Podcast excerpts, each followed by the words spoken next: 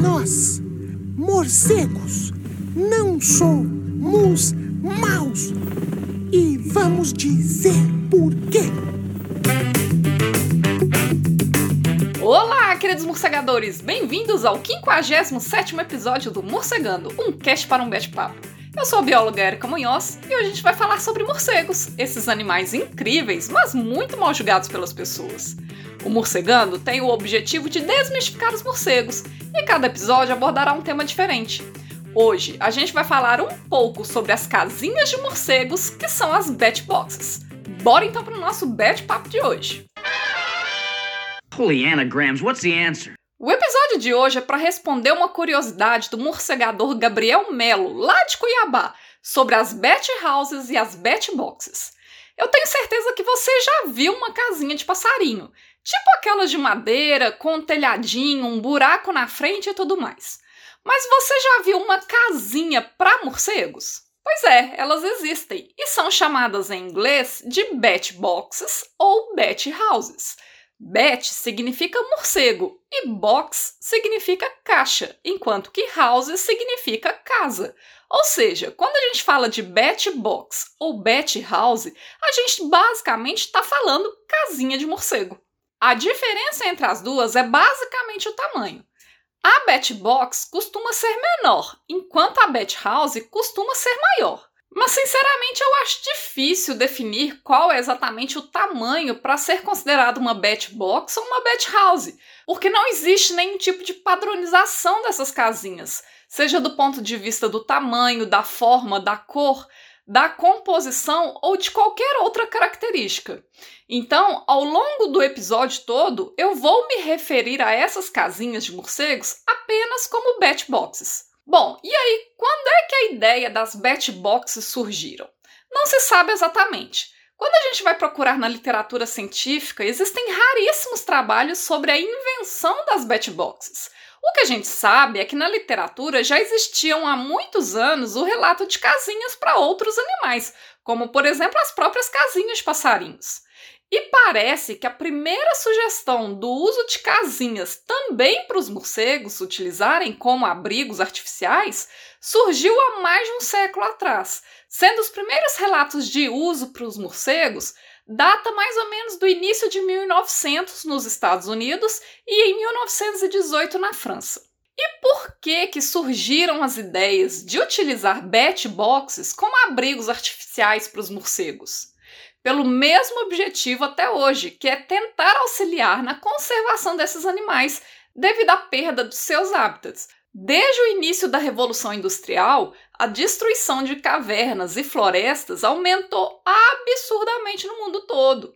A supressão de árvores em alguns locais foram e é tão grande, como por exemplo nos Estados Unidos na Europa, que não é à toa que o surgimento das ideias de bat boxes para auxiliar na conservação dos morcegos iniciaram por lá há mais de 100 anos. Mas como é que essas bat boxes auxiliam nessa conservação dos morcegos?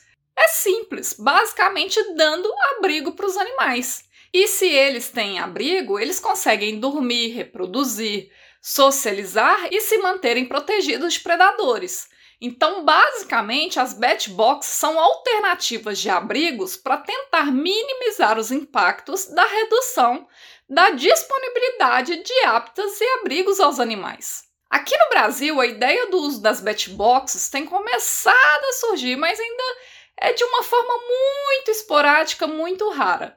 Mas em vários países, principalmente do hemisfério norte, sobretudo na Europa e nos Estados Unidos, é extremamente comum a instalação de batboxes em vários locais, especialmente em áreas urbanas, como nos troncos de árvores, em parques ou junto à parede externa de algumas casas das pessoas. E a ideia das batboxes realmente é muito legal.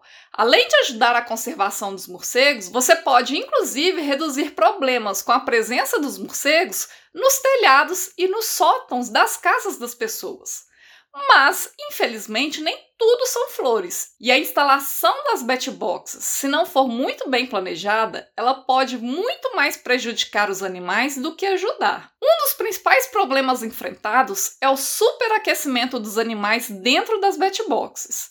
Se começar a esquentar demais lá dentro, os animais simplesmente não vão sair procurar outro lugar mais fresco.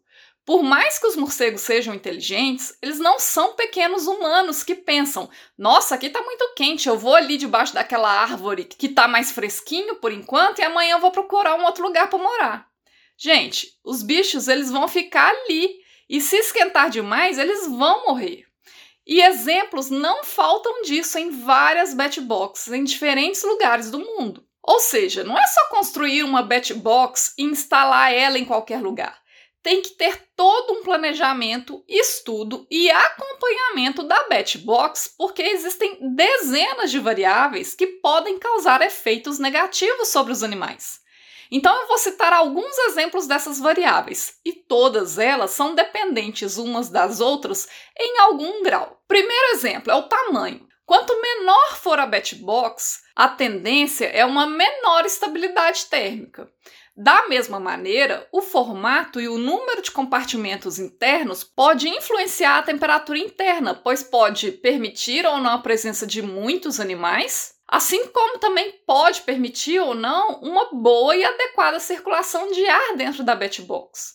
Outra variável é a cor da Batbox, porque dependendo da cor pode absorver mais ou menos calor do sol. Outra variável é a taxa de incidência solar ao longo do ano. Aqui na região tropical, a disponibilidade de luz é quase que 12 horas por dia ao longo do ano. Mas em regiões temperadas, por exemplo, a variação de incidência solar ao longo do ano é enorme.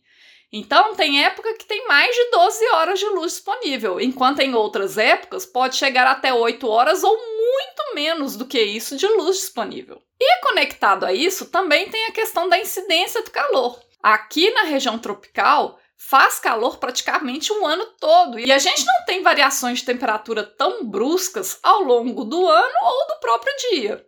Diferentemente de outras regiões do mundo, em que essa variação de calor ao longo do dia e do ano costumam ser bem extremas. E tem espécie de morcego que é mais sensível ou menos sensível a essas variações climáticas e ambientais. Além disso, não é toda e qualquer espécie que aceita utilizar as batboxes. Como a gente já discutiu em episódios anteriores, os morcegos são animais muito sensíveis. Por exemplo, uma espécie que é muito associada a um ambiente cavernícola vai se adaptar bem a uma batbox de madeira ou de cimento? Muito dificilmente. Além disso, cada espécie tem características ecológicas e necessidades fisiológicas diferentes umas das outras, em cada região do mundo e ao longo do ano. Então, tem morcego que gosta de um ambiente mais quente, o outro gosta de um ambiente mais frio. Tem morcego que hiberna no período de inverno, ou tem morcego que faz migração, ou tem morcegos que formam grandes colônias ou colônias pequenas, e assim vai. Então, por causa dessa diversidade enorme ecológica, morfológica, fisiológica, entre outros aspectos, é tão difícil também pensar em uma espécie de padronização para a construção e instalação dessas batchboxes por aí. Cada caso tem que ser pensado em particular. Inclusive, uma coisa que precisa ser levada em consideração com relação à temperatura das batchboxes é o aquecimento global e as mudanças climáticas provocadas por esse aquecimento, porque as taxas de temperatura e regimes de umidade e chuva estão alterando em todo o planeta e ainda vão piorar. Além da questão para evitar o superaquecimento, outras coisas muito importantes para serem avaliadas também é a disponibilidade de água e de alimento próximo aos locais de instalação das batboxes. Porque se os animais não tiverem acesso a esses recursos, dificilmente eles irão utilizar as batboxes como abrigos. Então, gente, a ideia das batboxes é realmente muito legal e, se bem planejada e estudada, ajuda muito na conservação dos morcegos. Mas não é simplesmente construir e sair instalando por aí. Se vocês quiserem saber mais sobre as Batboxes, eu deixo como indicação para vocês procurarem sobre o assunto no site da Batcom, que é a sigla da ONG internacional chamada Bat Conservation. O site está em inglês, mas você pode usar o Google Tradutor para ler mais sobre o assunto e dicas sobre as Batboxes, além de outros conteúdos importantes e interessantes. Então, se você quiser conhecer, é só acessar www.betcom.org. Hoje o Morcegando vai ficando por aqui. Se você tiver alguma dúvida, comentário ou sugestão, envie um e-mail para morcegandocast.gmail.com. Siga também as nossas redes sociais através do arroba morcegandocast para outros conteúdos exclusivos dessas plataformas e nos ajude a espalhar a palavra dos morcegos por aí. Um bete abraço e até mais!